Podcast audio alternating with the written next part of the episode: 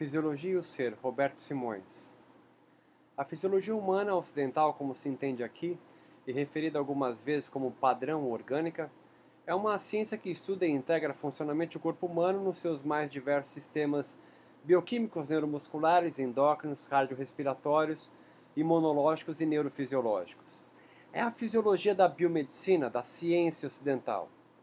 A corporeidade se refere a como o corpo e as práticas religiosas também podem ser investigadas por meio da fisiologia, assim estabelecendo o meio como este complexo psicofisiológico mente, corpo, alma interage dinamicamente com o meio sociopolítico, cultural e religioso também, em que vivemos. Participamos ativamente, assim, na formação do pensamento humano. Os estudos sobre corporeidade ou corporalidade e a filosofia do corpo ganharam notoriedade por meio das pesquisas cognitivas e neurocientíficas, sobretudo alicerçaram o entendimento conceitual e não apenas orgânico das investigações fisiológicas. Para o linguista da Universidade de Califórnia, Berkeley, George Lakoff, e o filósofo da Universidade de Oregon, Mark Johnson, a mente seria corporificada, fruto das interações do corpo e das suas experiências no mundo. A preocupação do ser humano, no entanto, com o funcionamento do seu eu e o seu corpo e as possíveis implicações deste sobre a sua fisiologia sutil ou transfisiológica, em consonância com o viver e a cultura, não é algo recente e nem do yoga, e remete a muito mais do que a Índia, mas ao início da própria história da filosofia ocidental. Homero no século 18 a.C., por exemplo, já comparava a alma em um sopro vaporoso. Sócrates, em 469 a 399 a.C., já supunha a participação encefálica nos processos de sensação e de memória. Os pré-socráticos, como Heráclito, Anaxágoras e Demócrito, é, que sob aspectos singulares se aventuraram também igualmente a refletir sobre a relação corpo, mente e alma. Platão descreveu a alma como sendo a essência do corpo vivo. Hoje a alma pode ser entendida como a mente. Tanto Platão como nós hoje, sempre que queremos nos referir à mente, apontamos com um dedo indicador direcionado à cabeça, como se a mente fosse criada pelo órgão cérebro, algo que não é de todo conhecimento da ciência. Na verdade, nós não sabemos. Para se narrar a origem de uma espécie de filosofia da fisiologia ocidental, deve-se resgatar, segundo a fisiologista Bennett e o filósofo Hacker, Aristóteles e os seus escritos sobre psique e a contração muscular voluntária.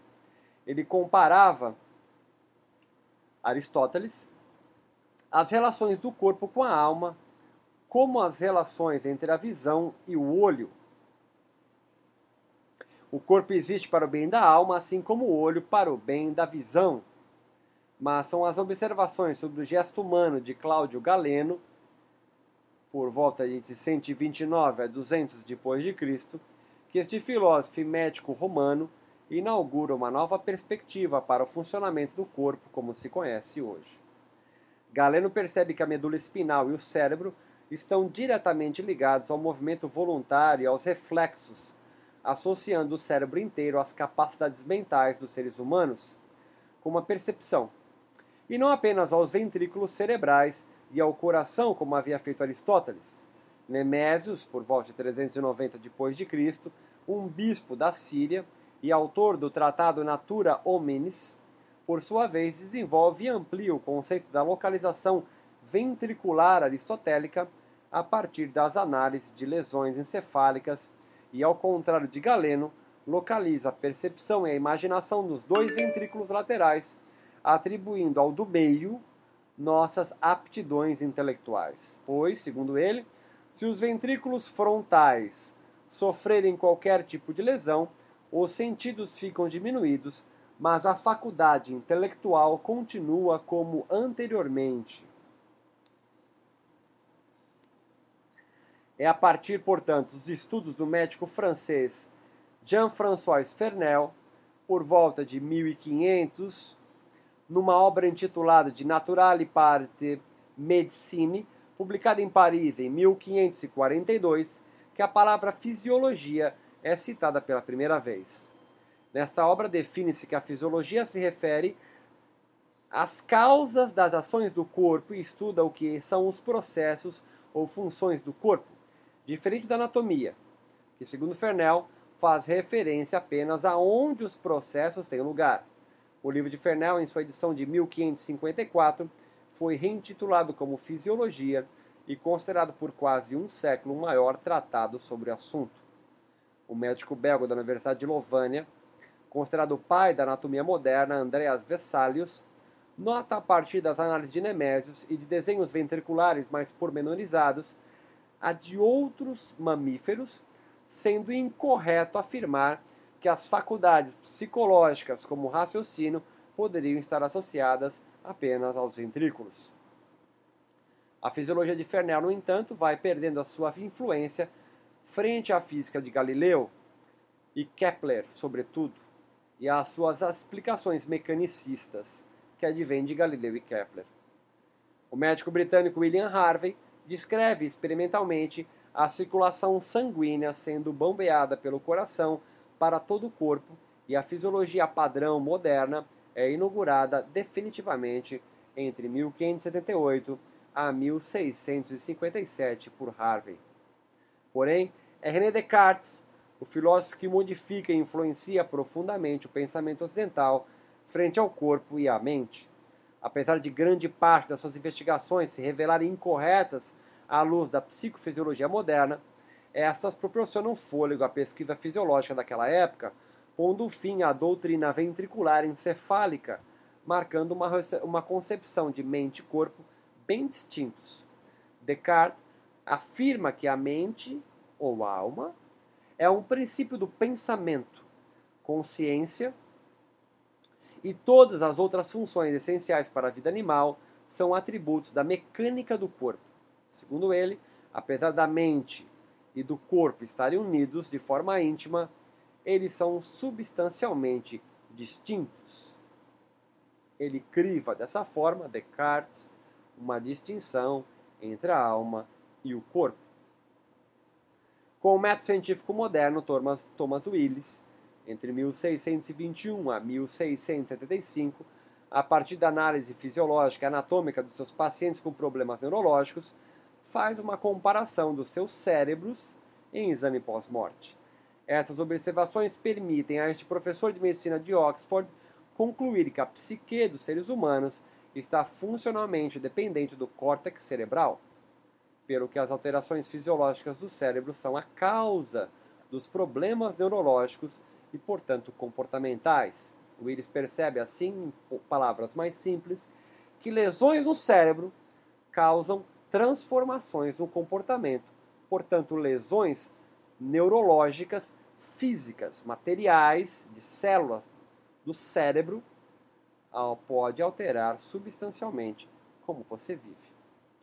Este desfase estimula as ideias do médico inglês Robert White, presidente do Royal College of Physicians de Edinburgh, que na obra Essays of Vital and Vivilotar Motion Animals apresenta uma clara descrição de que o comportamento reflexo pode ocorrer na ausência de qualquer consciência. White, 1751, demonstra que animais sem o cérebro, mas com a medula espinal intacta, aquela que percorre a coluna, podem responder a um estímulo de forma reflexa. A fisiologia dessa época, marcada, marcadamente mecanicista, caminha ainda com as descobertas sobre a eletricidade animal do médico e pesquisador italiano Luigi Galvani e com os fisiologistas Charlie Bell, considerado o pioneiro da neurologia clínica pela publicação de uma ideia de uma nova anatomia do cérebro em 1811, mas também de François Magende pela identificação dos nervos espinais como responsáveis pelo movimento motor voluntário.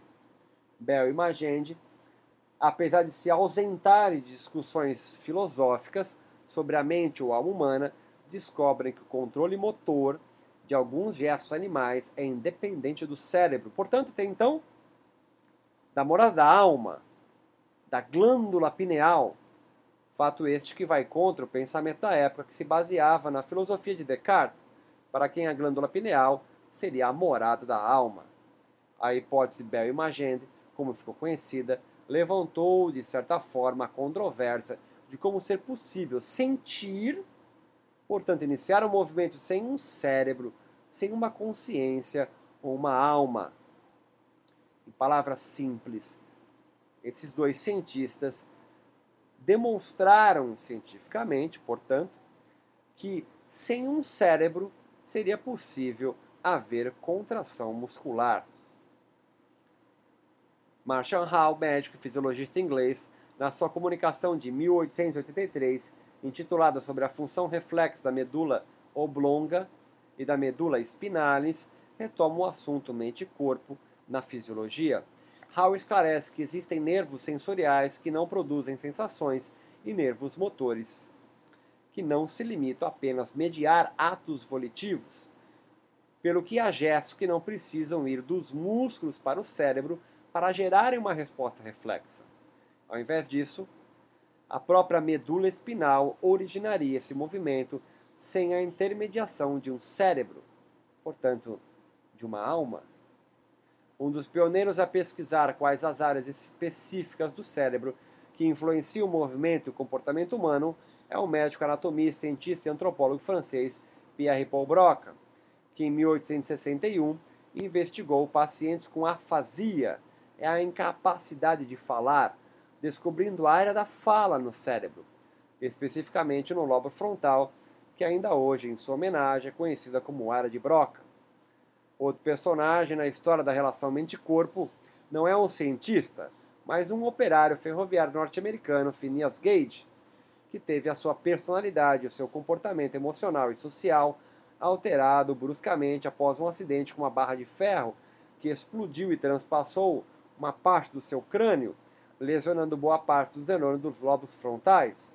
Após este acidente, Gage altera completamente seu comportamento de um pai de família atencioso e trabalhador responsável para uma pessoa absolutamente amoral e violenta que perde o seu emprego, sua família, passando os últimos anos de sua vida após perder células encefálicas no meio de confusões, morrendo solitário e assassinado em uma briga de bar.